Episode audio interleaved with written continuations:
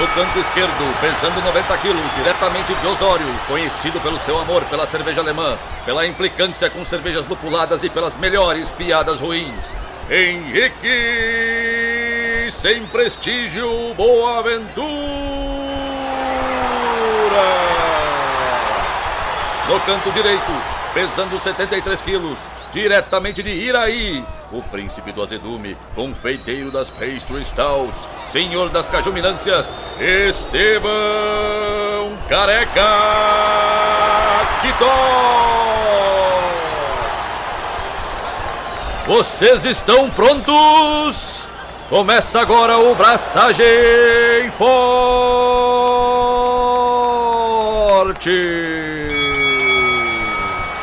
E aí, galera, Estevão da Suricato aqui. Alô, Loite, Henrique Boaventura, e eu só tô aqui pra ver o Estevão tretar com Candy Sugar.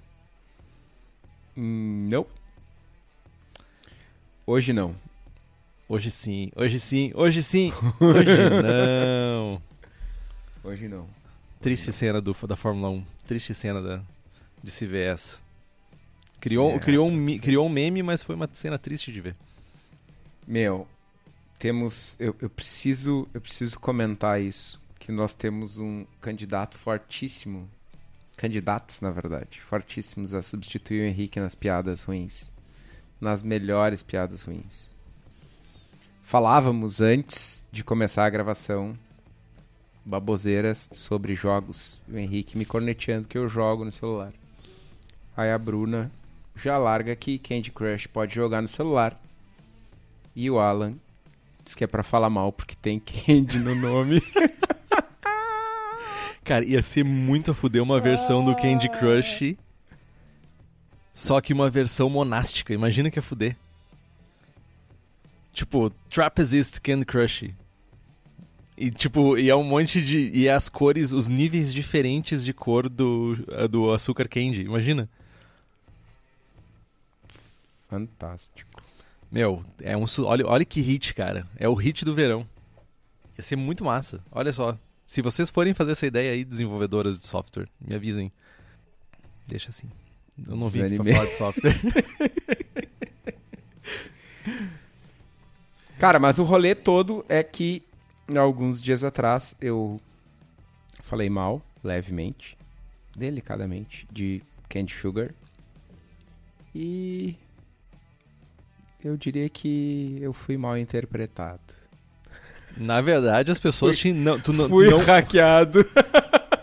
Na verdade, tu nem precisou de interpretação, porque tu foi direto ao ponto e tu disse que Candy Sugar não era necessário. Tipo, não, não teve nem espaço pra ser interpretado, né? Essa que é a grande verdade. Então você não Cara, me não me lembro, se eu não lembro, eu não fiz. Cara, a onda do momento agora é, é depois tu falou, tu falou a, a merda, não, não foi bem assim, foi, foi tirado de contexto. Entendi, Toma, toma o que te mandaram. entendi. Foi tirado de contexto. Eu odeio Nesse- Candy Sugar. Onde está o contexto nessa frase? Cara, eu odeio Candy Sugar numa American IPA. Por que não? Belo contexto. Belo, belo contexto. American Belgo Pra IPA. tu ver, para tu ver como, né, tudo pode ser tirado de contexto. E então com essa eu me despeço. Vamos falar de Belgian Dark Strong Ale e parar de falar de treta. Mas antes né? de eu já- falar dessa cerveja, Ah. me fala, Vitozinho. Não vomita. Me fala o que tu tem feito da tua vida. Cara, eu tenho novidades que dão um programa. Ah, caramba. Lá vem, lá vem a introdução de 30 minutos, gente. E o programa de 15. Eu, cara, Mano. olha só, não, parênteses. A gente tá cada vez mais virando o Brew Strong, diga-se passagem, camisetinha temática. A gente tá cada vez mais virando o Brew Strong. Porque, tipo, chegou um momento do Brew Strong que era, tipo, 40 minutos falando do cantinho ah, emergencial médico do Jamil e, tipo, 5 minutos falando sobre Baltic Porter, tá ligado? Tipo, a gente tá chegando nesse nível. É assustador. É assustador como tá convergindo pra isso. Ok? Tu perguntou como é que eu, o que, que eu tenho feito e tal. Perguntou por, por procedimento, por praxe. Não quer ouvir o que eu tenho feito. Para. É isso que tá me dizendo. Para de ser essa pessoa. Diz. O que, que tu tem sou- feito? Eu não sou essa pessoa, eu só tô me fazendo de louco mesmo. Boa. Hoje, dia 24 de agosto, despachamos o segundo envio do clube. Do clube de IPAs da Suricato. Olha, vai chegar minhas latas. Se, se der tempo, no meio do programa eu abro uma delas que eu trouxe pra casa. Que eu tô. não consegui me segurar. Tem spoiler? Quais são as duas cevas? Tem. É uma West Coast Double IPA com Centennial e Chinook. Uh, Chinook do. Oregon, Centennial de Moxie. Bem, bem legais os lúpulos. Bem cheios de óleo, assim, bem, bem, bem, bem legais. Bem engraxados, assim. E tu chegou a tomar. Lembra que tu tomou a. Não, não vou engajar. tu tomou a, a Taste Brown. A Sim. Brown que eu fiz. Que tava excelente. Sim. Eu, eu, eu ah, falei que era uma das melhores que tu tinha feito. Só queria dizer isso. Obrigado. Ah, o Centennial é o mesmo daquela Brown. Que era single Centennial. Bacanudo vai ficar, então. Sim. E a outra é uma Hazy IPA com Cascade, Equanaut Cryo, Cascade Hop Hash, Equanaut Cryo e Brrr, Galaxy. E também tá essa tá sim, das quatro é a melhor até agora, na minha humilde, modesta opinião. Tô aguardando as minhas, então. Só a semana que vem pra ti, mano, que eu quero te entregar em mãos. Entendi. É, Eu tenho, eu tenho, esse, eu tenho esse, esse benefício, né? É, te entregar em mãos junto com mais 49 coisas que chegaram pra ti na firma, tá ligado? Não Ah, tem mais entendi. espaço. Por isso tu vai buscar a caminhonete, então. vai me entregar Exato. coisa. O que mais que eu fiz, meu? Eu bracei uma Oktoberfest, uma Fest Beer. Já marquei, inclusive, três estilos novos na nossa competição. Papagaiada. Leiteirinha cantou. ah, separei 5 litros de mosto, 4 litros e pouco, para fazer uma International Pale Lager ah, com German com German Lager também, mas diluí ela um pouquinho com água para diminuir um pouco a densidade e vou adicionar um pouco mais de lúpulo para ela subir o amargor. Outra leiteirinha foi tô fermentando ela com London para fazer uma Australian Sparkling Ale. Também diluí ela um pouquinho, mas um pouquinho menos, e vou adicionar um pouco mais de amargor também. Carbonatar 729 mil vezes. Dica master do Andrew. Andrew é, é o meu novo parceiro de regulamento aí. E essa ceva ainda vai virar uma, assim que ela terminar de fermentar, uma Pale Keller Beer, que eu vou tirar 10 litrinhos para tomar em casa. É 4 em 1, velho. E assim vamos, né? Va- avançamos nessa vida louca de terminar os estilos do BJCP. Sim, Pegando o né? regulamento aqui um pouquinho. Foda-se. Ah, velho.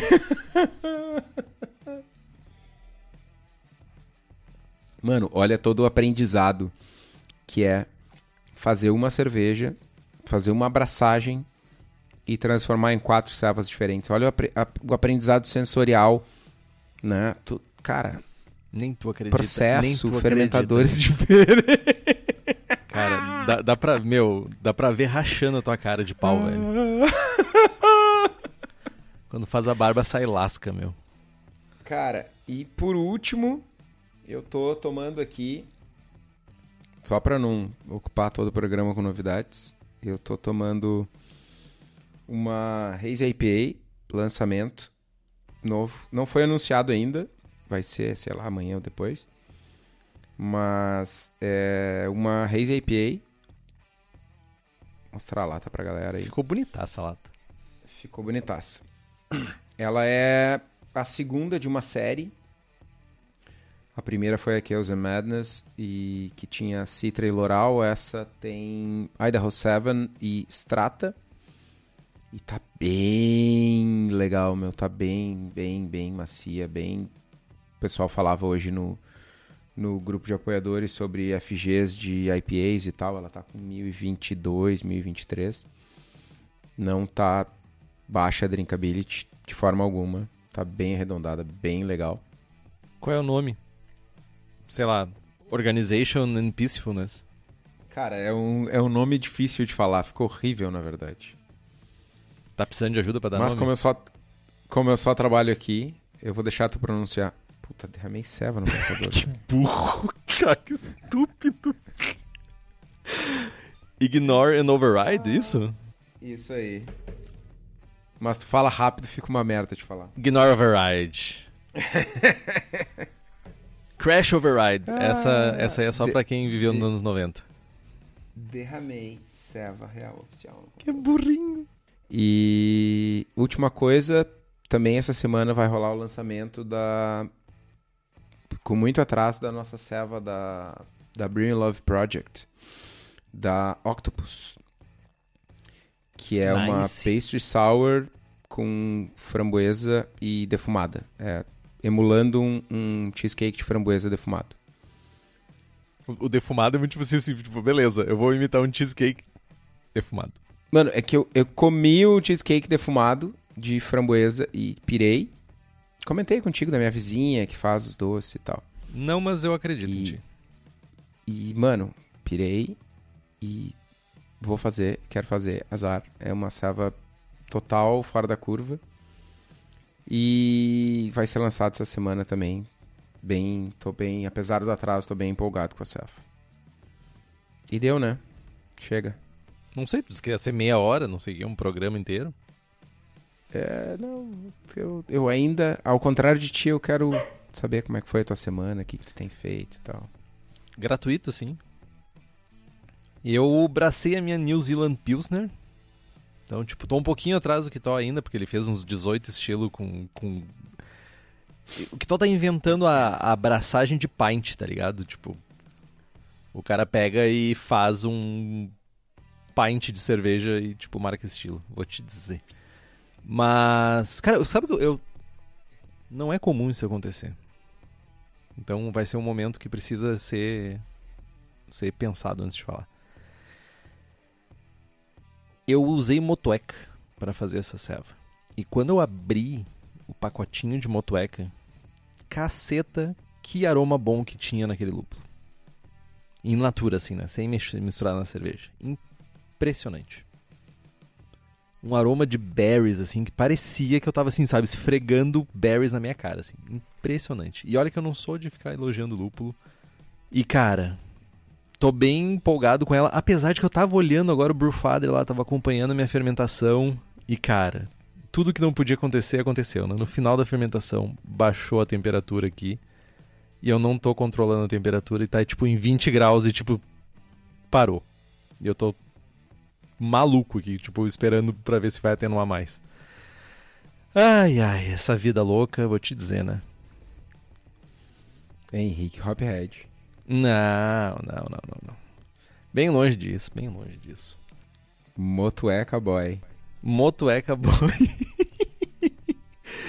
é o é, tipo a pessoa que não tá acostumada a usar lúpulo com frequência, aí pega essas coisas modernosas, essas coisas. Diga-se de passagem, uma pequena facada. Tipo, eu poderia ter feito uns 300 litros de uma German Pils com o mesmo preço que eu paguei no Motueca. Mas, tipo, tô, tô. Acho que se essa cerveja terminar de atenuar, pelo menos eu tô feliz. Ô meu, promessinha aí, ó. Já, já larguei no chat aqui também. Vou fazer uma, uma ceva. Ah, mas vai ficar muito dogma, né? Chamar de Motueca Lover. Motueca Boy mesmo, né, velho? Motueca Boy é melhor. Motueca Boy. Guri Motueca. Motueca Boy. Ou Guri Motueca fica mais, mais regionalizado. Tipo, tu, tu, tu sabe que tu não precisa mandar isso no chat porque as pessoas estão nos ouvindo, né? Tu, tu, tu entende, né? Sei, não, mas eu entendo, mas é que eu queria escrever pra enxergar escrito, entendeu? Nossa senhora! Meu, Motueca Boy é o motoboy cervejeiro. E aí o Sérgio completa Motuequitó. Puta merda. Motuê Boy. Motuê Boy. eu me divirto com essa velho. galera. E vocês vocês estão andando muito com o Henrique. Mas sabe por que que acontece essas coisas de a gente ver essas piadas ao vivo que a galera tira do coração, diretamente do, do âmago do seu ser? Porque essas pessoas estão acompanhando a gravação ao vivo do programa. E sabe quem são essas pessoas? Nossas apoiadoras e apoiadores do Braçagem Forte. Além disso, né, além de estar nessa presença ilustre do Kitó e um pouco menos do que a minha, também tem direito a sorteios, merchans exclusivos, o prazer de receber uma mensagem de bom dia do Estevão que tá falhando. Tá falhando. Nem sempre tem mensagem de bom dia do Estevão, meio triste isso. E além da participação do melhor grupo de WhatsApp cervejeiro do país, segundo nós mesmos. É o Instituto Dataku. Esse é o famoso instituto aí que a gente consulta para fazer essas coisas. Então faça como Bruno Cauê, Carlos Potevan, Diego Bilieri, o Felpe, que é o Felipe, Felipe Lécio, José Coelho Alves, Guilherme Prado, Christopher Murata, Luiz Henrique de Camargo, Marcelo Arruda, Miguel Eduardo dos Reis, Thiago Gross, Welita de Oliveira Ferreira e Wendel Borges e nos apoie pelo link do Apoia-se, que é o apoia.c barra abraçagem traço forte e o link tá aqui no post. Vamos lá, gente. Hoje falaremos de Belgian Dark Strong Ale. E começando pela história e pela treta entre. E não é sobre Candy Sugar. A treta é Belgian Dark Strong Ale versus Quadruple Ainda não é algumas- sobre Candy. ainda. Que algumas pessoas insistem em chamar de quadrupel ou quadrupel. E eu nunca sei qual é o certo. Azar do goleiro. Quadrupel, certo que não é.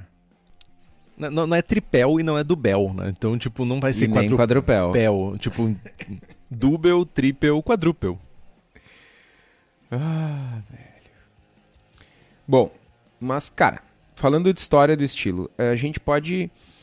eh, dá pra se dizer que desde sempre na Bélgica, na Holanda, naquela, na meiuca ali, eh, existiram cervejas escuras de alta densidade feitas com cepas de leveduras belgas silvestres, selvagens. Né? Se a gente parar para pensar nas cevas que eram feitas lá na Idade Média, lá quando né, a 1900 e Guaraná com rolha, eram cervejas com uma densidade maior, com uma FG maior, inclusive, e a chance de que os caras não, não conheciam mi- microbiologia e tal, as leveduras né, tinha contaminação, tinha coisas selvagens no meio. Né? Ah, só que é, é muito difícil e pouco provável que a gente pudesse colocar essas cervejas e comparar com os estilos belgas que a gente tem hoje, co- colocar lado a lado, né? Até mais ou menos 1830, por aí, é, é, é meio que um ponto de ruptura na história da cerveja lá na Bélgica, né? eh, Que é o ano da independência da Bélgica e, e do rolê que rolou na... Do rolê que rolou é ótimo. Pós invasão francesa e tal, que a Holanda teve a secessão e tal. Ah, esse momento é importante na história porque quando a Bélgica foi invadida, ah, teve muito. São, do- são dois momentos bem importantes na história cervejeira da Bélgica. É que um é ne- nessa invasão. ah, pararam de produzir as, ah, cerveja, tinha, não podia ter mosteiro, os mosteiros foram saqueados e tal. Teve toda esse, esse- essa interrupção na produção de cerveja. E outro momento similar foi na Primeira Guerra. Primeira e Segunda Guerra ali, inclusive, que tinha. Cara, os caras tiravam equipamento ah, das cervejarias para pegar o metal. Né? Então são dois são é, momentos da história diferentes onde teve uma interrupção de produção de serva. Bom, mas lá de 1830 para cá é mais ou menos o ano, a época, né, que começa uma modernização tecnológica da indústria cervejeira, né? Isso chega até a Bélgica com equipamentos mais modernos e tal. E junto com isso ah, tem o restabelecimento de vários mosteiros que tinham sido fechados por esse por, pela Revolução Francesa, o movimento anticatólico e tal. Né? E aí, a partir desse momento, muitas cervejarias que são icônicas hoje começaram a abrir. né? Ah, a partir de 1836, eu precisava ter consultado o nosso episódio de das servas trapistas para lembrar das pronúncias, Cara, né? que coisa mais triste, cara. A gente gravou na tua casa E- esse programa, diga-se de passagem. Foi na minha casa? Foi na sua casa. Pra tu ver. Ah, 1800. Me ajuda aí, meu. Como é que pronuncia a. Vest lettering? Não, antes da Vest Lettering. A Vestmal. Vest... Certo que não é assim. Vestmal. Por que não? Porque eu tô te corneteando, velho. Porque Ah, eu tô entendi, num- entendi. num momento de. Eu tô me sentindo aquado, entendeu? Eu, eu Entendi, jogo. entendi. É estratégia. A, a psicologia explica. Uhum. Ah, 1836 fundam a Vestmal. Em, depois a Vestletter em 1839. A Ashel, Ashel, não me lembro como é que pronuncia esse negócio. 1852. 1862 a Shimai, Shimé, não me lembro também. Né? E, enfim, a Latrap, que depois foi para a Holanda, começou a produzir cerveja em oi- 1884. E aí, por último, a Roquefort, Rochefort e a Rochefort. em oit- no- isso aí, 90, e- 1899 e 1932. Então, dá para ver que tem uma sequência né, das, das, dos mosteiros trapistas iniciando as produções de cervejas, né? E a maioria desses mosteiros, a maioria dessas cervejarias ainda produz Belgian Dark Strong Ale hoje, né? Tem essas cervejas no seu portfólio. Uma parada interessante é que, tipo, esse movimento que o Kitó explicou brilhantemente, como sempre, ah, não é um fenômeno exclusivo da Bélgica, né? Ele é e Bélgica e Holanda e toda aquela região ali. Também é um fenômeno que se espalhou pela Europa inteira, de primeiro de, de eh, cervejarias sendo fechadas por causa das guerras, eh, economia desgraçada, não tinha para quem vender, tudo sendo destruído. Também depois a parte das guerras napoleônicas fecharam muitos mosteiros, muitas igrejas, né, foram fechadas. Então, tipo, tudo isso impactou diretamente. A Alemanha também sofreu muito com isso, a Áustria sofreu com, um pouco com isso também, mas não necessariamente pelas guerras napoleônicas. Mas o sul, o norte da Alemanha sofreu muito com, com as guerras napoleônicas.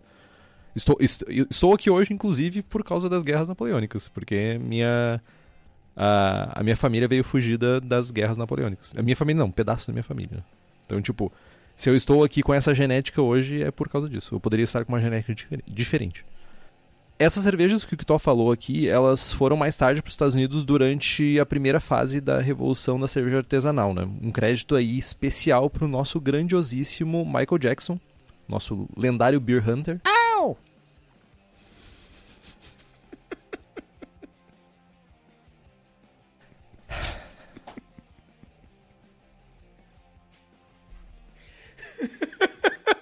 Primeiro que foi horrível, me assustou e foi horrível. Não foi nem próximo. Mano, funcionou, velho. Eu tô rindo pra caralho. Caraca. Ele foi o criador da série do Discovery Channel e também do livro, ah, que já faz parte da história, né? De 77, que é o World Gui- Guide to Beer.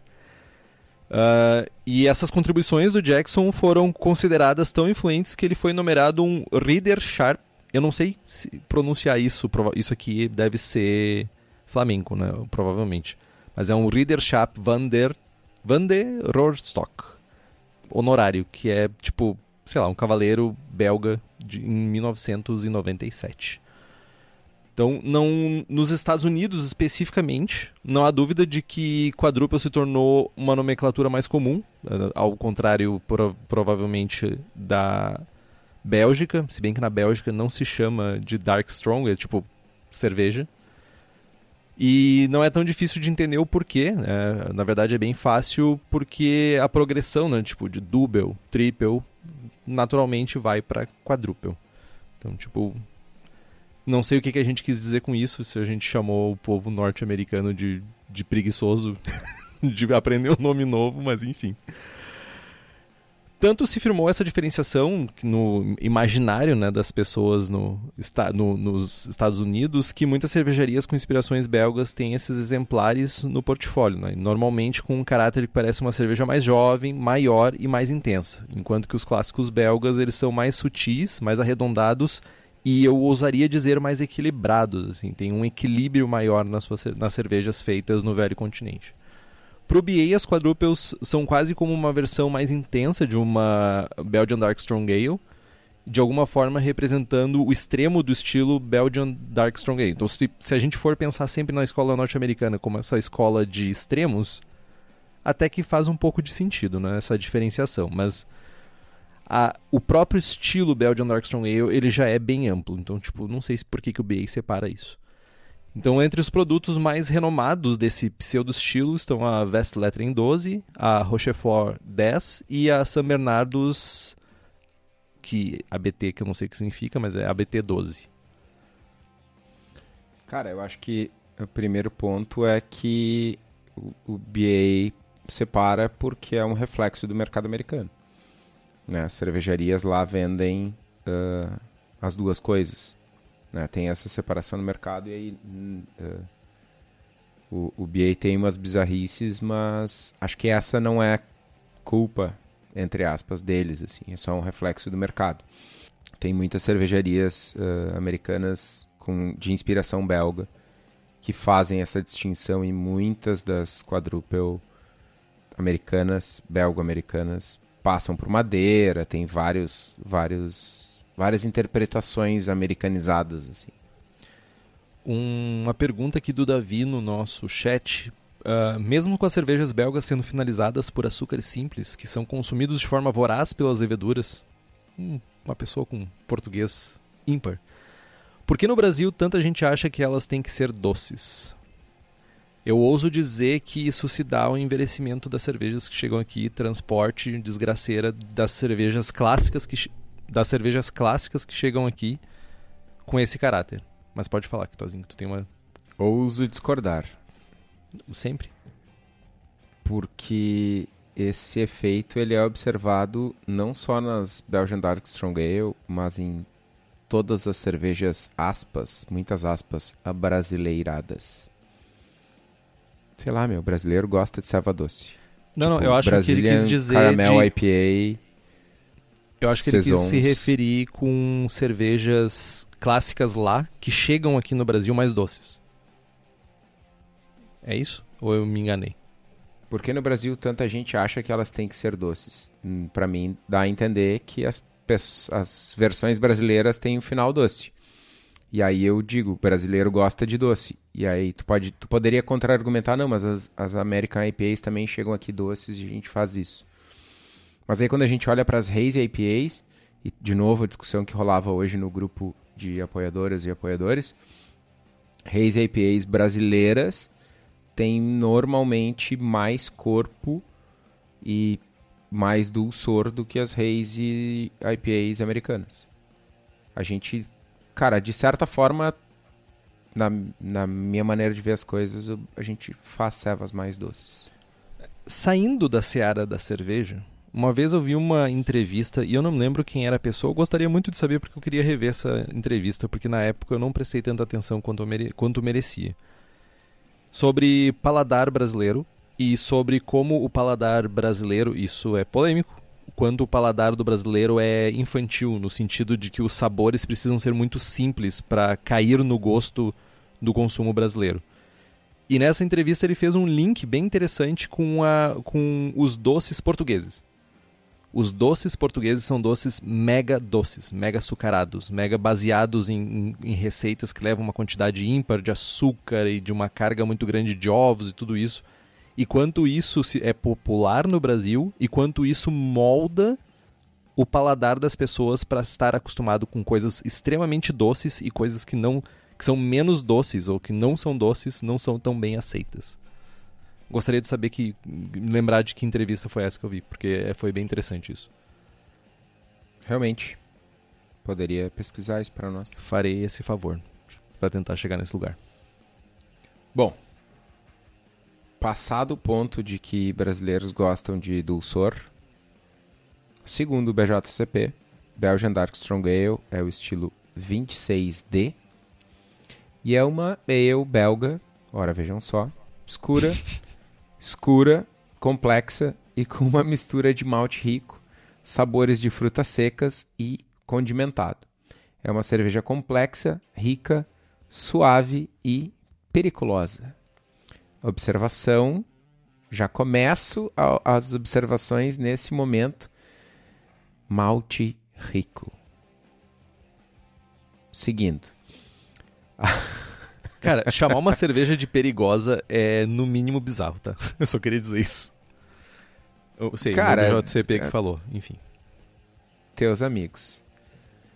No aroma, cara, ela tem, novamente, aroma complexo com uma presença de malte rico, malte, malte e doce. Opcionalmente, leve a moderado condimentado, lembrando pimentas, mas não lembrando cravo. Essa distinção é bastante importante.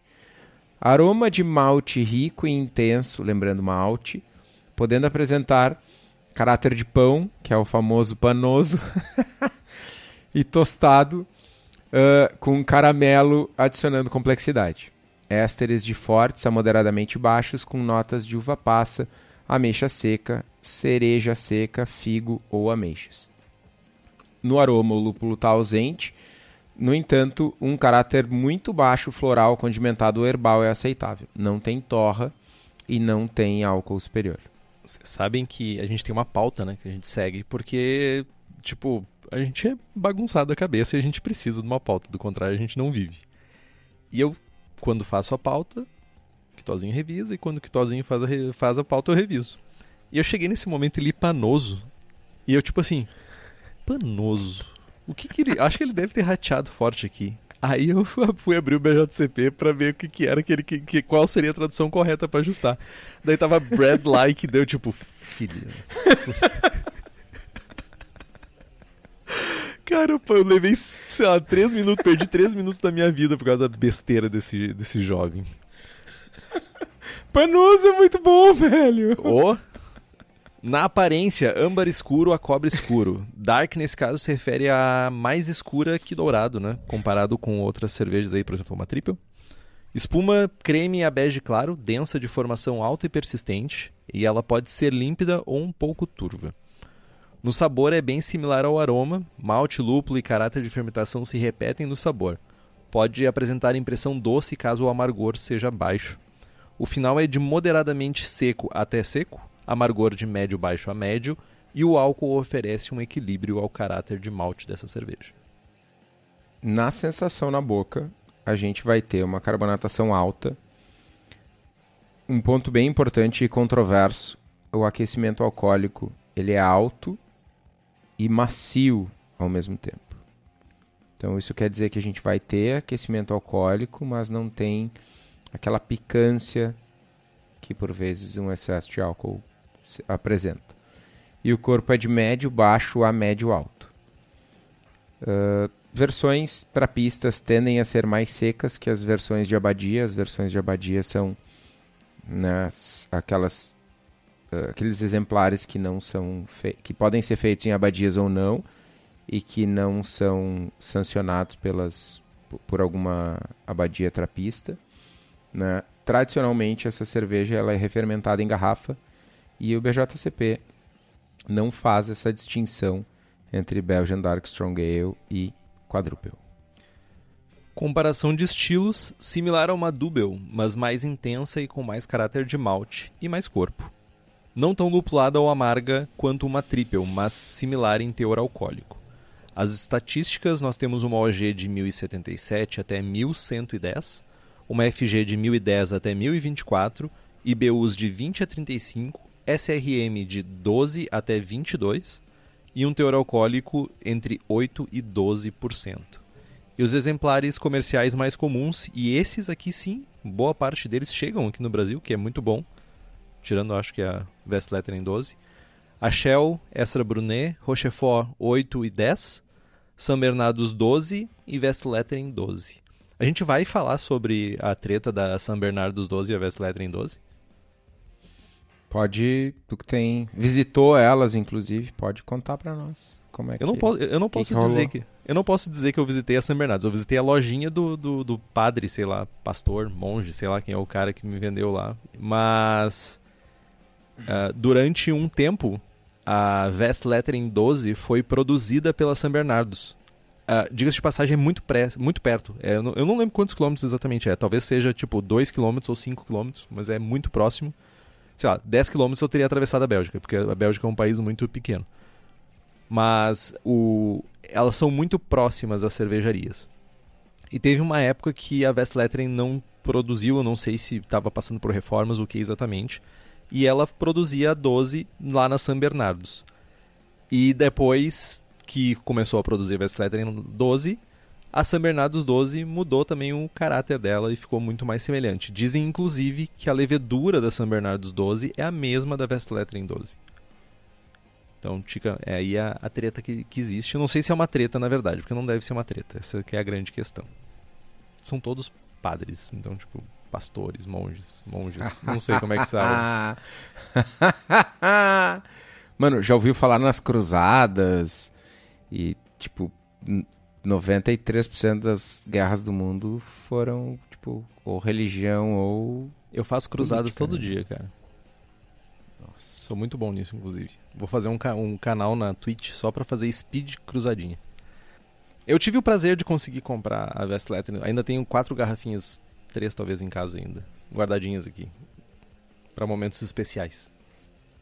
Tipo aquele churrasco pós-pandemia com o teu brother. Maybe. Mas tenho, tenho aqui. Entendi. Foi, foi, Entendi, foi, chega, tipo, foi muito engraçado, né? Tipo, existe toda uma aura em cima da Vest Lettering 12 e tudo isso, né? E por causa da minha esposa, na verdade, eu comprei porque ela insistiu, disse assim, ó, vamos tentar aí. Eu já tava meio desacoiçoado, assim, tipo, ah, tipo, olhei no site, não tinha horário e, tipo, a... esqueci- acho que é Indeve- Indevedres, que é o bar que tem na frente, tava fechado e tudo isso. Ah, não vale a pena a gente ir. Ela disse, vamos que a gente vai conseguir, vamos que a gente vai conseguir. Eu disse, ah, tudo bem. Fomos lá, chegamos no, no meio do nada. É uma cervejaria, uma abadia que fica muito no meio do nada. E daí chega, sai um, um senhor assim de dentro e eu cheguei assim em inglês, né? Tipo, ah, olha só, eu queria comprar e tal. Daí o cara só apontou pra uma fila, assim. Tinha uma porteira no meio de um campo, assim, tinha uma porteirinha. Aí eu estacionei, tipo, eu vi que já tinha dois ou três carros estacionados estacionei atrás desse- desses carros. E tipo assim, basicamente é uma fila que tu entra, um bretezinho, e tu compra quantas tu quiser. Eu, tipo, eu cheguei assim, ah, quantas eu posso comprar? Eu disse, quantas tu quer? Eu disse assim, ah, é assim, é? tá fácil assim. Todas? Meu, a galera tava levando engradado de 32, cara. Tipo assim, engradado de madeira. Tipo, descia um engradado vazio, levava um engradado cheio. Tipo, nesse nível, assim. E eu, tipo, viajando, né, cara? Não tinha onde levar, não tinha botar nos bolsos e passar na, na, na imigração depois. Eu acho que eu levei seis e daí eu levei, trouxe umas taças também. Sei lá, tinha pavês, patê pra vender, tinha pão, tinha. a- a- tinha levedura seca. Tinha levedura sequinha pra comprar, tipo, os tijolinhos de levedura seca. Bem interessante. Pra ver. Patê. Pavê talvez tivesse, mas tipo, deve ser em dias específicos. Levedura da ceva? Não, só dizia que era East, só isso. Não dizia Brewers. East, não dizia nada, só era um tijolinho de, de levedura, assim. Se era pra fazer pão, se era pra fazer qualquer coisa, não dizia. Interesting. Pois é, meu, mas esse é um rolê. eh, é escassez, né, meu? O capitalismo funciona em torno da escassez, né? A ceva não né, tem uma distribuição limitadíssima, para dizer o mínimo. Então, vira. vira meu, tá, o mercado americano tá cheio disso. O mercado mundial, eh, o mercado americano de cevas e o mercado mundial, de uma maneira geral, tá cheio disso, né, cara? Ah, o, o mais novo é a fila do iPhone, tá ligado? É... Enfim. É. Restaurante novo que abriu na cidade.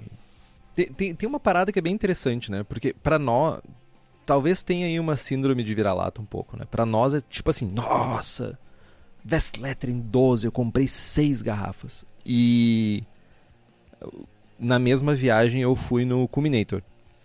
E tipo, no Culminator é é tipo assim, era somente e tão somente mais uma cerveja, entendeu? Tipo, ah tá, tipo, eu falei assim, ah, eu comprei seis garrafas. Eu disse assim, de que ano? Eu disse, como assim de que ano? Tipo, eu comprei o que tinha pra vender. Eu disse, não, não, eu tenho de tipo 30 anos pra trás aqui, sabe? Tu pode degustar, tu pode provar aqui, não tem problema. Então, tipo, e, e aparentemente pra eles era muito assim, tipo, mais uma cerveja, não era tudo esse away que a gente tem, saca? Porque pra eles não é escasso. Pega uma pessoa de um lugar do planeta que não tem a carne e traz aqui na minha casa, tá ligado? Tipo, a pessoa vai dizer, nossa, uma carne. Eu, tipo, mano, eu faço três churrascos por, por semana. Andei. Ok. É isso. É, é, tudo bem, mas eu acho que além da questão de não. Concordo contigo que o fato de não ser escasso ajuda muito isso, mas a opinião das pessoas também sobre a cerveja não é essa opinião que a gente tem aqui, que é a melhor cerveja do mundo, sabe? Não existe essa opinião. Pelo menos as, com todas as pessoas que eu conversei na Bélgica, não, nenhuma me disse assim, ó, não, essa é a melhor cerveja do mundo. Ela pode ser a mais difícil de tu conseguir comprar, porque tem, tipo, uma produção meio limitada, criou-se uma aura em cima da cerveja, mas não necessariamente por ser a melhor cerveja do mundo. Eu acho uma cerveja fantástica, mas eu não iria tão longe quanto a dizer que ela é a melhor cerveja do mundo. Não, mas é que, de novo, isso está associado toda essa aura de dificuldade. Mano, vamos pro Untapped. Saca? É tipo, velho, é o mesmo comportamento, é o mesmo. É para tudo, velho. É, tipo, tu não vai dar uma nota baixa para uma serva que tu pagou caro, que é difícil. Ah, olha aqui meu vizinho, meu carro novo que eu comprei. Aí tu tá xingando lá pra Carol. Ah, o meu. O meu. Como é que é o. O memezinho do teu carro, velho. Bah, eu preciso desencravar esse vídeo. Meu aí. quê? Lembra, lembra que te- eu te mandei um videozinho zoando o teu carro? Alguns, lembro. Que é. É, pois é. tipo, tu falando pra Carol que comprou o carro, bah, meu carro é massa, meu. Tu não vai dizer pra ela, bah, comprei uma bucha aqui, o que tá, tá me zoando, tá ligado? É o mesmo comportamento, velho. É tipo eu defendendo. qu- Quando eu tinha um carro francês, eu tipo, não, nem é tão ruim assim, mas agora que eu me livrei daquela bucha, mano. Que bucha, velho. em É, francês é ainda. tipo. É, Le- mano, é o mesmo. Tá, tá tudo ligado, tá ligado? A- a- se, tu tem, se tu tem acesso, nem é tão bom assim, não é tão frequente. é- enfim. É a Lebucha. Le bucha. Ah, que bucha. Carro francês nunca mais, velho. Nada mais da França, velho. O país que podia sumir. Ah, com vontade de comer um Leclerc. Nem sei o que, que é, velho. É delicioso. Bom, falando de malte para essa ceva, malte, lembrem disso, malte, malte, malte. O malte base para esse estilo é o malte pilsner, malte pilsen, confere a cerveja um caráter de malte granulado, levemente adocicado. Diria o Henrique que o pilsen belga é o ideal para esse estilo. Já o Estevinho diria que embaixo de toda essa complexidade de malte, o caráter do malte base não vai aparecer. né? As receitas para esse estilo variam de muito simples a excessivamente complexas. Né? Uh, eu fiz alguns exemplares uh, que tiveram uh, bons, ótimos desempenhos em concursos usando as duas abordagens.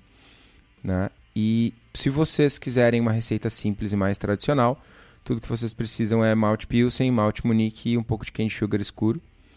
Né? Já quando a gente vai para um caráter de malte mais complexo, né, a gente vai usar maltes tipo aromático, melanoidina, caramunique, special bee, biscuit e tal. O ideal, pensando em, no descritor, nos descritores do estilo que a gente leu até agora, é construir um caráter rico de malte, dulçor controlado e com camadas diferentes de sabor. Né? E sempre lembrando que a gente tem que tomar um cuidado para não ultrapassar aí cerca de 20% do total dos grãos com um malte especial. E falando em maltes, né, quem tem tudo isso, todos os maltes para fazer aquela Belgian Dark Strong Ale com 14 maltes, é o Daniel da Cerveja da Casa, que além de insumos, fabrica equipamentos voltados para o cervejeiro caseiro. Então fiquem ligados que eles estão sempre lançando novidades para facilitar a nossa vida. Para quem é da região metropolitana de Porto Alegre, é só dar um pulo no espaço da Cerveja da Casa, lá na rua Paracatu 220, no bairro Igara, em Canoas, ou então acessar o site cervejadacasa.com. E a gente tem as receitas do Braçagem Forte sendo vendidas na loja da Cerveja da Casa. São sete cervejas, American, sete receitas: American IPA, Double IPA, Hazy IPA, American Porter, Goza, Ordinary Bitter e Rauchbier. E para quem usar o código Braçagem Forte, tudo junto e minúsculo, tem 5% de desconto. Pagando à vista, mais 5% de desconto. Então, corre lá, garante tua serva, o link está aqui no post.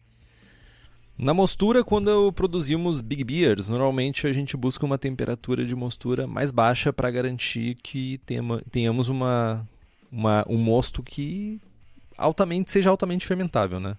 No caso das Belgian Dark Strong Ales, em muitos casos elas não são cervejas tão secas uh, e elas, elas tendem a ser mais apreciadas, né? Então aí uma temperatura entre 67 e 68 graus é um bom ponto de partida. Lembrando que a levedura vai mandar muito aqui também, então cuidem a atenuação da levedura quando vocês estiverem olhando para a temperatura de mostura. Um equilíbrio aqui é mega importante. Uh, cepas muito aqui atenuam muito talvez a gente vale a pena levantar um pouquinho mais a temperatura de mostura e cepas que não atenuam tanto, a gente pode ba baixar um pouquinho. Tradicionalmente, os monges trapezistas utilizam candy sugar escuro. Algo entre 5 a 10% do grist vai ser o suficiente para nossa cerveja. Já nos lúpulos, lúpulos nobres como Sass, Hallertau ou Tetnang são muito comuns, apesar de tradicionalmente ser usado o Styrian Goldings, né? Geralmente é utilizada uma única carga grande de lúpulo de alfa, ba uh, de alfa baixo, né? Perto do início da fervura, e o sabor dessa adição inicial pode continuar e fornecerá um caráter sutil de lúpulo. E quando a gente fala em lúpulo e quando a gente fala de Saz, eu só lembro do quê? Só lembro do Eugênio, que aí, nesse momento deve estar indo para a Europa já, porque já deve estar com a segunda dose. Já deve ter um portão de embarque aberto lá, ele deve estar indo buscar o meu SAS. Aquele SAS que só a Hops Company vai trazer para mim. Então, Hops Company é uma empresa especializada em fornecer lúpulos selecionados diretamente de fazendas para cervejarias no Brasil. Eles visitam os produtores presencialmente, buscam novas variedades e lotes que se destacam sensorialmente. Caso você tenha interesse nos lúpulos da Hops Company para sua cervejaria, entre em contato com eles pelo site hopscompany.com ou pela página da empresa no Instagram e diz lá para o Eugênio: Eugênio, quero SAS. Entre na corrente Team SAS. Cara, quero também. Quero, quero também. Mano, nada a ver com o tema, nada a ver, mas a gente tava com um, primeiro uma German Pills na Cubo, né? German Pills da Cubo, engatada. E aí acabou a German Pills, entrou a Czech Pills. E de uma maneira geral, a performance da Seva e os elogios dos clientes e a galera tomando mais. E, e o perfil de, das pessoas que estão consumindo a Sava mudou significativamente. e a nossa interpretação de tudo isso é que a aceitação da Check Pills está significativamente maior do que a da German Pills. E a German Pills, como Seva, estava melhor do que a Czech. Por quê? Por quê? SAS e Czech Pills é menos, é menos amarga do que uma German Pills. Fuck yeah. Pils, Pils artesanal. Pils artesanal. Ah, meu, vou fazer a próxima, vai ser a Lager. Larger. 8 BU. Meu, Larger. 8 BU, 1020 de FG. é uma Pastry Pilsen. ah, velho, tá louco. Ah, que lixo. É. Bom, enfim. Falando de fermentação, né, o, o caráter uh, uh, frutado e condimentado característica, característico do estilo vem da fermentação, né, não vem da adição de frutas e especiarias. Existem diversas cepas de leveduras que são excelentes para o estilo. Uh, Duas das que eu gosto mais é a WLP 530 e a Waist 1762, que é o Belgian Abbey 2. Mas Concordamos. tem, cara, vários. WLP 500, 540, 545, 550, Waist 3787, Waist 1214, enfim. Tem várias cepas e tem algumas, inclusive, aqui no Brasil que tu tá me corneteando aí, o jovem Padawan? Não, eu queria dizer que eu já testei todas essas tra Trappist Ales aí da White Labs, numa época que a gente tinha acesso a essas leveduras. E definitivamente eu concordo contigo, o WLP 530 é disparado meu favorito, assim. E segundo, em segundo lugar vinha, viria o 550. Tinha uma época que eu era tão noiado que eu sabia qual de qual era de qual Saca? Tipo, 530 Não, não saco. É Parece da... que tu teve um AVC, só isso quando tu tava falando. saca, você quer w... cacau, cacau. O WLP 530 é o da Vestmale, o WLP 500 é o da Chimé, o 550 é da Chimé, o 540 é da Roche, Rochefort, o... não me lembro mais. 545 da Orval. Ó, vou abrir, eu, eu vou abrir todos, a, minha, a minha referência é o site do Mr. Malty, também conhecido como Jamil Zanierchef. Uh, WLP 500 é o da Chimé, 510 é o da Orval, 515 é o da Deconic, 530 é Westmal, 540 Rochefort, 550 Schoff, 565 é a da Dupont, daí já entra na Saisons. 570 Duvel. Maybe 570 é Duvel. Cara, eu sabia tudo, velho. Não sei Cê mais tá, nada. Você tá bom de memória, não, rapaz. Não faço mais serva belga faz horas, tirando sezons. Bom, uh, aqui no Brasil a gente tem uh, um que eu gosto bastante, que é o Web Ale da Levtech. Que é bem, bem legal. Também bem é legal. bem bom. Uh, eu, para mim, ele tem um perfil parecido com o 540. Parecido. Pois é, eu ia dizer que ele é mais parecido com o 550. Mas faz bastante tempo que eu não faço cerveja belga para afirmar isso com tanta certeza hoje. Eu não queria prometer nada ou mais no programa, mas vou, vou deixar para prometer na hora que eu for falar da receita. Falando de fermentação ainda, né? Ao selecionar o fermento, a gente tem que ter em mente que esse estilo ele é mais sobre as notas frutadas da fermentação do que o caráter fenólico. Né? A gente quer estimular éster e não tanto fenólico. Fenólico é mais complementar, mais pimenta, não cravo.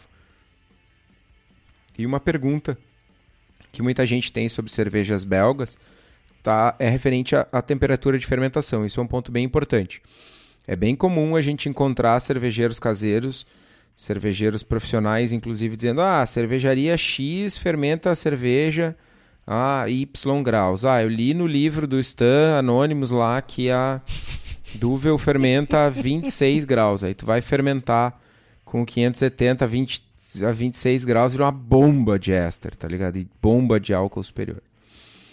Cara, a gente tem que entender que isso é, um, é primeiro que é um problema sério, né? Quando a gente pega a receita de livro, ou quando a gente pega uma indicação assim, sem nos atentar para a diferença de equipamento. Né? O volume de ceva e o tamanho do fermentador tem um impacto significativo na produção de ésteres e de álcoois superiores, enfim, no caráter geral da fermentação.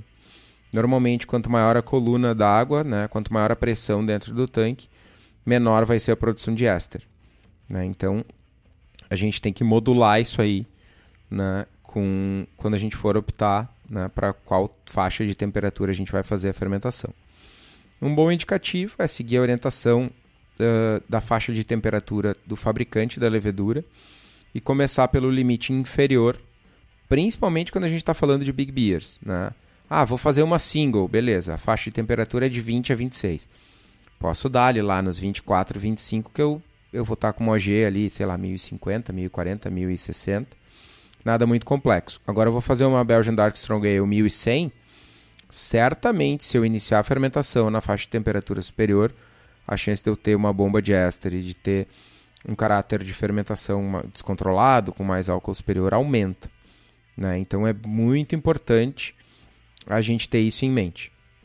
Um outro ponto importantíssimo nesse tipo de cerveja é que a carga de maltes uh, é, que com essa carga de maltes a gente precisa ter uma atenuação suficientemente grande para evitar um final doce.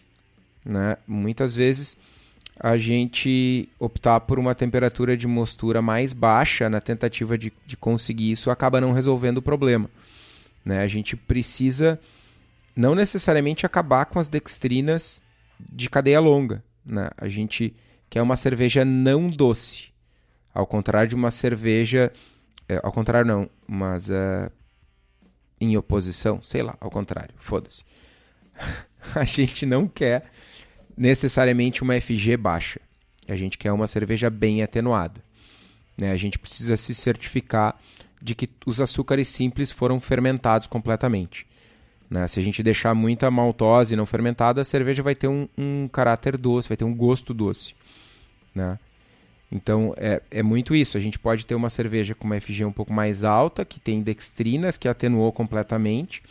Essas dextrinas não são tão doces, vão dar corpo, vão dar estrutura, principalmente se a gente for jogar essa cerveja numa barrica de madeira. Isso vai ajudar na percepção sensorial lá na frente, né? Mas a gente tem, tem uma cerveja que atenuou completamente, que não tem açúcar residual, maltose, açúcar simples não fermentado, que é doce. Né? E a chave para atenuar isso é começar com uma dose saudável de levedura, né? aerar, oxigenar adequadamente o moço, controlar a temperatura de fermentação, adicionar nutrientes e tal. Que é basicamente tudo que a gente fala há quatro anos aqui no podcast, quando a gente fala de starter monstro e nutrientes e pitch correto de levedura. Tem uma parada que eu até estava tentando me lembrar de que trecho exatamente do Brew Like a Monk fala sobre isso. Mas tem um, uma sessão bem. Primeiro que passa por várias. No livro, a gente vai falar um pouco mais sobre, sobre o livro depois, mas tem uma descrição assim um pouco sobre cada uma dessas grandes cervejarias belgas. E definitivamente cada uma tem um regime de fermentação e é um mais doido que o outro assim. Tem cerveja que é cerveja que, é feita, por exemplo, lá, começa com temperatura alta e mantém alta. Tem cervejaria que faz com temperatura alta em drop, que vai, vai baixando a temperatura. Tem cervejarias que baixam bastante a temperatura e deixam ela subir naturalmente com a fermentação. E outra coisa que é muito comum, que não é tão comum pra gente aqui no Brasil, pelo menos me corrija aqui, que não sei se eu tô falando uma grande besteira quando eu falo do meio comercial, mas lá tem muito de fermentação em adega, né? Então, tipo, não é o fermentador que ele é resfriado, principalmente nessas cervejarias mais antigas, apesar de que muitas já modernizaram seus equipamentos. Mas, tipo, a adega ela é gelada, ela tem uma, um controle da adega que consegue baixar a temperatura e depois, tipo, naturalmente a temperatura sobe. E a gente não consegue replicar com tanta facilidade esse mesmo ecossistema que tem para ter a mesma fermentação nesses lugares. Né? Então isso também é uma parada bem interessante. De, de uma maneira geral, cada equipamento é um equipamento diferente. Né? Eu tenho na fábrica lá tanques de tamanhos diferentes que, que têm comportamentos diferentes né, é, dentro da mesma fábrica, pra, né, só muda o tamanho do equipamento. Então, tá, tu vai mudar de fábrica, vai mudar de país, vai mudar de escola cervejeira. Cara, tem, é, é, é, é, tem muitas variáveis. Né? E o importante, como muitas, muito daquilo que a gente fala aqui, é que a gente tem que, enfim, entender o nosso equipamento e faz, fazer as, as alterações de processo né, que vão se adequar ao que a gente espera, o resultado da cerveja e tal. E aí, cara, testar, testar, testar. Fiz um lote. Uh, há pouco o Alan tava no, no, no chat falando que fez 6, 7 Belgian Dark Strong Ale, 6 versões e tal. É isso, cara. Faz a primeira vez. Ah, não deu certo, deu isso, deu aquilo, deu, deu ester, deu pouco ester, deu álcool superior ficou doce, não ficou, cara, registra, anota, uh, registra as tuas percepções, volta para a prancheta, desenha a receita de novo, ajusta e vai corrigindo. Né? É inevitável esse, esse, esse rolê todo de correção. É, a gente tem essa tendência a querer a mesma solução para todos, todos os estilos, né? E é complicado, né? É bem complicado. Eu fico pensando assim, por exemplo, vamos pensar a, a Brasserie Durval lá, tipo, faz a Orval. Fazem duas cervejas. Fazem a Petit Orval e fazem a Orval. Tipo, o, eles repetem em loop a mesma cerveja várias vezes. E, tipo, eu tava pensando, tipo, por exemplo, sei lá, a Petit Orval... Há 130 anos. É, tipo, é uma Session Orval, daí tem a Orval que vai brete ali né, no processo de fermentação. E eu fiquei pensando aqui, né, brete, onde é que a gente consegue comprar brete? Levitec. Levitec é o lugar para comprar brete. Que além de leveduras para cerveja, a Levitec também tem bactérias, bretanomices, leveduras para outras bebidas como hidromel, cidra, uísque e cachaça, com atendimento comprovado por todas as pessoas aqui que receberam coisas aí que a gente não pode falar ainda, que é o melhor atendimento da, das empresas do setor. Pratique é profissional, a Levitec oferece, além de mais de 50 tipos de levedura, consultoria em boas práticas de fabricação, controle de qualidade, montagem de laboratório, treinamento de pessoal e banco de leveduras. Então entra lá no site levtech.com.br, faz suas compras e diz assim: tô aqui, eu vim, eu só cheguei por causa do braçagem forte. Acho justo. Indo para água, então, eu acho necessário, inclusive. Eu acho obrigatório. e falando em água, água com níveis mínimos de cálcio. Cloreto pode ajudar um pouco na sensação do corpo e equilíbrio geral da cerveja. O caráter de lúpulo pronunciado, induzido por sulfatos na água, pode ser inapropriado. Então não tem muito espaço aqui, eu acho, nesse estilo para ficar mexendo muito, muito com água. Carbonatação, ela é normalmente muito alta, que faz com que a cerveja tenha um colarinho bem formado, duradouro, duradouro né? aquele famoso rendado belga que forma no copo. E desafios da cerveja, certamente a gente pensa em fermentação, né? Ter uma boa fermentação, uma fermentação saudável, que gere um perfil de ésteres legal, que não seja aquela bomba de off flavors. E evitar o dulçor excessivo, que é as famosíssimas uh, versões brasileiras de cervejas belgas, né? Tipo, que seriam. A abreviação do estilo é BDSA, né? Sim. Brazilian Dark Strong Ale. É, é isso, não é? Quem, quiçá, não vai aparecer um dia esse estilo, né? 1080 de FG. É, exato. Nossa. Cara, eu, eu, não duvido que as pastries cheguem nesse ponto, tá? Tipo, olha, olha que mundo mágico. Num mundo eu tô em 1064 já, velho. Ah, meu, vai a merda, meu. Sério? Tu vai tomar meu, e vai gostar. O pior de ceva, tudo é isso. Olha, olha que coisa massa. Tu pega uma lata de ceva, tu serve meia lata Não e é uma lata, lata... é uma, forna, é uma forma de bolo.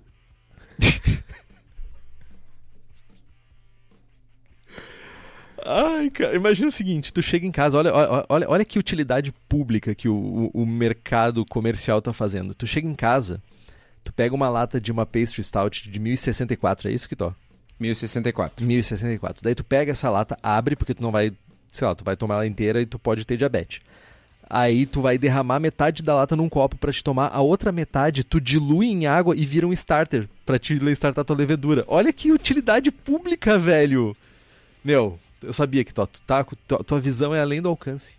Essa que é isso que tu tava mirando desde o início, cara. Eu sei. É para ajudar o cervejeiro caseiro. Não vai engajar? Não, não vou. Entendi. Não vou. Livros. Prometi que eu não ia tretar muito hoje. Entendi. Livros. Belgian Ale do Pierre Rajotte. Não sei como é que é o nome dele. Rajotte. Tá aí o Kitozinho mostrando na gravação. Brew Like a Monk do Stan Anonymous, ou Hieronymus e Modern Homebrew Recipes, Exploring Styles and Contemporary Techniques, do Gordon Strong. Bom, e temos receita hoje.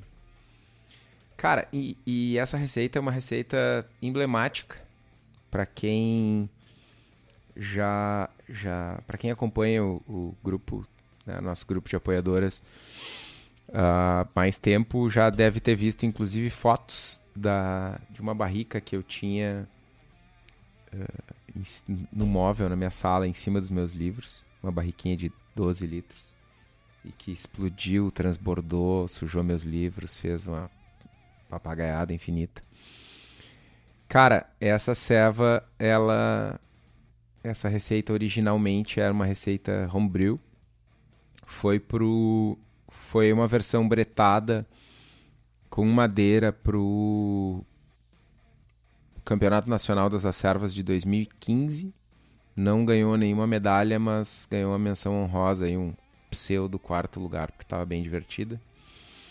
Na categoria Belgian Ales. E depois virou serva comercial da Suri, Sansuricatos.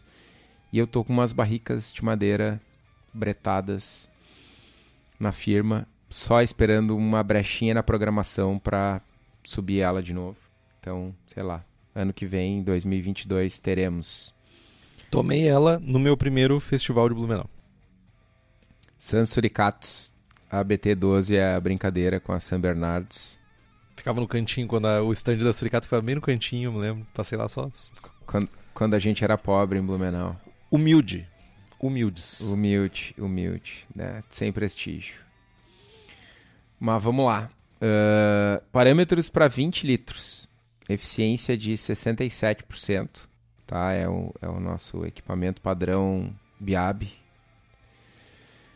Densidade inicial 1098, densidade final 1024, cor 29 SRM, amargor 35 IBUs, teor alcoólico 9.7, volumes.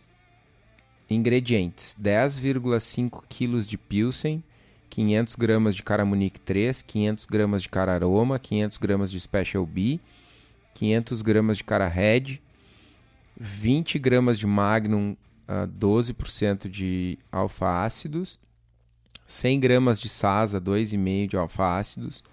Uou! 100 gramas de, de SAS? 100 gramas de SAS. E dois vials de Abbey Ale da Levtech. Uh, falando de processos, correção de água para atingir níveis mínimos de cálcio e magnésio e um pH de mostura de 5.4 Mostura em infusão simples a 70 graus por 45 minutos, mash out a 78 graus por 10 minutos, recircula por 10 minutos até clarificar o mosto, fervura intensa por 60 minutos, 20 gramas de magnum a 60 minutos, 100 gramas de sas a 15 minutos, resfria para 19 graus, inocula a levedura, fermenta a 19 graus, conforme a fermentação diminui aproximadamente no quarto final, solta, Uh, ela vai subir aí cerca de 2 graus por dia, aí, 2 graus e meio, para chegar em 22, quem sabe 23 graus.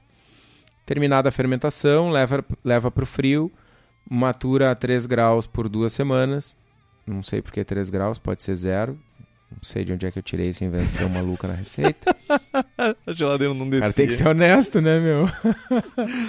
é possível. Uh, invase carbonata a 2,7 volumes de CO2 e um abraço pro gaiteiro. Críticas, Henrique. Ah, só, só um, um ponto importante. Posteriormente, essa serva vai. Uh, o twist né, da receita ela vai para uma barrica com brete. Pode ser servida com ou sem madeira e brete. Entendi. Então, tipo, essa aqui é tipo a base. Ela ainda pode ganhar um twist. Sim, sempre pode. Sempre pode uma papagaiada. Fiquei pensando aqui, duas coisas que eu fiquei pensando, tá? Primeira coisa que eu fiquei pensando é o seguinte. Esse SAS aos 15 minutos, tu ainda notou ainda presença substancial do lúpulo na cerveja nesses 15 minutos de fervura? Pré-barrica sim, pós-barrica não substancial. Tipo, tu conseguia botar ela tipo, numa cerveja complexa, numa cerveja com uma fermentação que tem complexidade de, de ésteres e tudo isso, álcool, malte, tu sentia o saz ainda. Verdinho. Boa. Interessante. Realmente eu Mas é, tipo... cara, nós, nós estamos falando de 5 gramas litro, né? Não, é, eu ia pouco. dizer, tipo, é uma carga bem grande, assim, tipo. Já foi pensando nisso, imagino. Sobre, pra Mas se sobressair. Pós, Pós-barrica, no more. Saquei. Daí eu olho pra fermentação. Tu foi bem, por assim dizer, controlado na fermentação?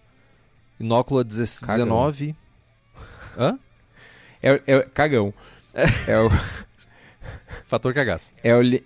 é o limite é o limite inferior indicado pela pela Leftec para essa cepa. Sim. Não, tipo, sei lá, eu tô pensando porque muitas cepas belgas eu não tô falando de tipo. Tô falando de 23, 24, assim, para fazer Belgian nails, assim. E 19 é bem conservador. O termo correto é conservador barra cagacinho. E alguma razão para te segurar essa fermentação e não deixar ela subir naturalmente desde o início, assim, sabe? Tipo, é realmente para tentar segurar. Tu, tu notou que ela ficou mais contida de esterificação? Cara, a, a, primeira vez que a gente produziu a receita era. É, a gente produziu ela algumas vezes, é, tanto caseiro quanto na, na Suri. E depois dos primeiros ajustes das, das versões lá caseiras 2015, 2014, 2016, a gente teve alguns episódios de fermentar ela mais alto, justamente para tentar um caráter de, de éster mais pronunciado e tal, e que facilmente tinha uma expressão de álcool superior maior. E uh, o benefício da esterificação maior, na nossa avaliação, não compensava o risco. Saquei, saquei, saquei. Então é isso. É, é, foi uma reação e um ajuste de processo com mais de um teste. Tipo, não quero caráter, sei lá, solvente, álcool superior, enfim. Não quero. E aí tem muito disso, assim, dependendo. E a gente trocou, fez testes com cepas diferentes, e dependendo da cepa, do é, o éster produzido. Ah, não vou me lembrar do acetato de zoamila, sei lá qual deles é. Mas ele andava muito junto, o éster, com o caráter de, de removedor de esmalte, de solvente. O limiar, é, o limite ali é bem, é. bem próximo. Exatamente. E aí, tipo, tá, ok. Não quero mais, não suporto mais. Joga para baixo, elimina ou reduz significativamente esse problema. E, e, enfim, a selva tem uma carga de malte interessante, como ela principalmente vai para a barrica, a maior parte dela.